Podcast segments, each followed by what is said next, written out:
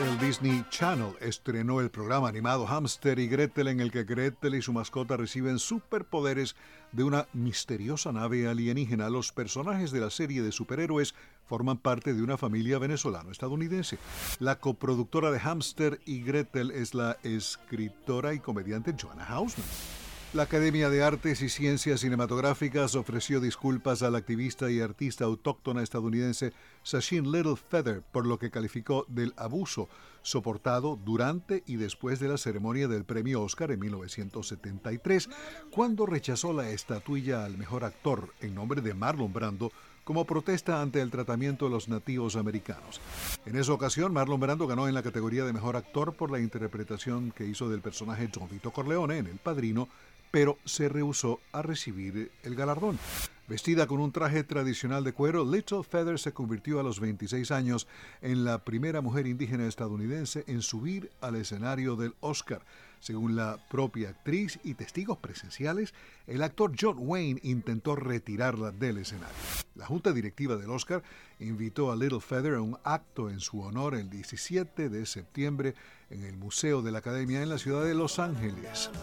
Men at Work llega a las afueras de Washington para presentarse el miércoles 17 de agosto en el Capital One Hall en Tysons, Virginia. La banda australiana liderada por Colin Hay ha creado éxitos como Down Under, Overkill y Who Can It Be Now. 1969, Harry Nilsson alcanza el puesto número 6 en la cartelera Hot 100 con Everybody's Talking. La canción fue seleccionada para Midnight Cowboy como un reemplazo de última hora porque Lay, Lady Lay de Bob Dylan no se terminó a tiempo para ser incluida en la película. Everybody's Talking le valió a Nilsson un Grammy a Mejor Voz Pop Masculina. 1971, Paul y Linda McCartney conquistan la cima de la Hot 100 con Tío Alberto, la primera canción número uno de Paul después de haber formado parte de los Beatles.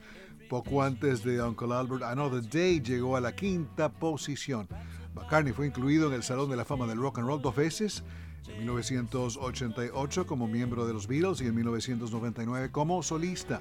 1986 Genesis alcanza el número 4 de las 100 calientes con Throwing It All Away del álbum Invisible Touch, el tema escrito por Tony Banks. Phil Collins y Mike Rutherford conquistó la cima de las carteleras adulto contemporáneo y de sencillos rock de la revista Billboard Genesis. Pertenece al Salón de la Fama del Rock and Roll. Alejandro Escalona, Voz de América.